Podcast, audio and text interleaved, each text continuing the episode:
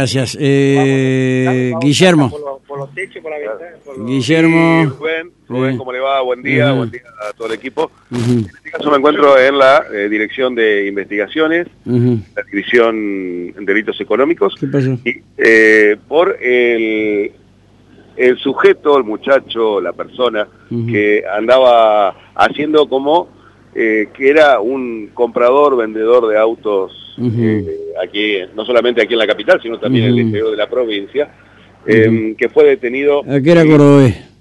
¿Cómo? ¿A qué era cordobés? Eh, yo asumí lo mismo, Rubén, pero lamentablemente no. Era Ah, ujú. un extraño nuestro. Así que, pero para que nos cuente más, estamos con el jefe de la División de Delitos Económicos, estamos con el comisario Javier González, eh, está Rubén Amarán Estudio. Javier, buenos días. Bueno, comentanos un poco.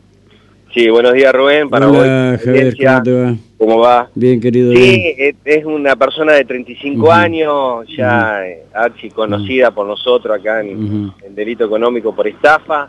¿Quién es, Eh?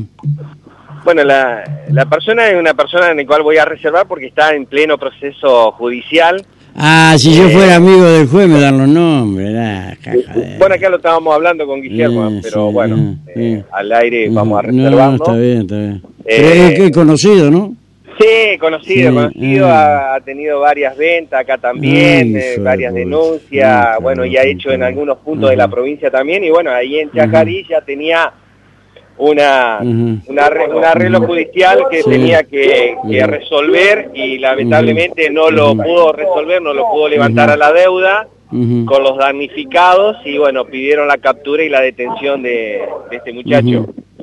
Por lo cual, eh, al llegar el oficio acá a la División de Delito Económico, nosotros ya conocidos en el ambiente de este tipo de modalidad, él, Sí. el modo operandi era vender vehículos, Ujú. te entregaban el usado con un dinero, eh, digamos, para entregar, se quedaba con el usado, se quedaba con el dinero y a su vez ese usado lo vendía, porque ya le pedía el 08 firmado a, los, a, los- a las víctimas, a los clientes, Y se quedaba no solo con la venta del, del vehículo que le habían entregado, sino también con la entrega y con la venta, obviamente, de ese vehículo que, que le entregaban a él para como parte de pago de un futuro vehículo. Qué raro que no, qué raro que no cobró todavía, ¿no?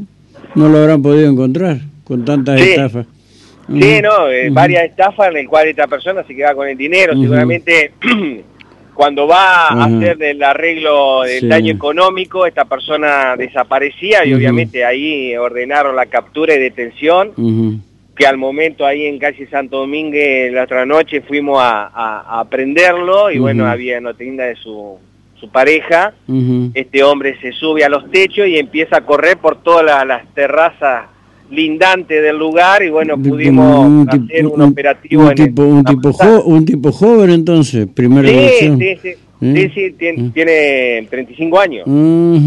Así que bueno, eh, se tira de un techo ahí, obviamente tuvo alguna escoriación en unos golpes, sí. tuvo como dos metros de altura, se tiró y se escondió abajo de una camioneta que estaba estacionada en, en, el- en la cochera de, un, de, de un, de una de las casas lindantes y bueno.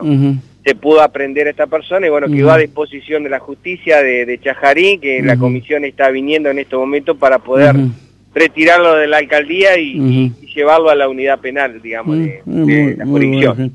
Eh, en otro orden no han detectado ningún otro delito económico, ¿no? Estafas, etcétera, etcétera. No, Rubén, eso está constantemente a- al pie, digamos, hay 10 denuncias diarias que estamos tomando, todo lo que tenga que ver con la virtualidad, los hackeos de WhatsApp, eh, y bueno, no, la, la estafa Y ese, ese señor que anda trabajando por Telegram, que hace sorteos de, de Ah. autos, iPhone, Sí. motos, 50 motos por día, lunes, martes, miércoles, jueves, viernes, mañana, tarde, noche y hasta de madrugada, ¿no, no lo han enganchado todavía? Sí, bueno, nosotros ya hemos- pedido Ujú. informes referente a eso, eh, estamos en esas tareas. Yo sé que es minucioso, es una cuestión de que Mm. las pruebas se- se- Mm. están, digamos, Mm, porque hay, hay fotos. Te hay autorizan un allanamiento y encontrar todo ahí donde hacen todo.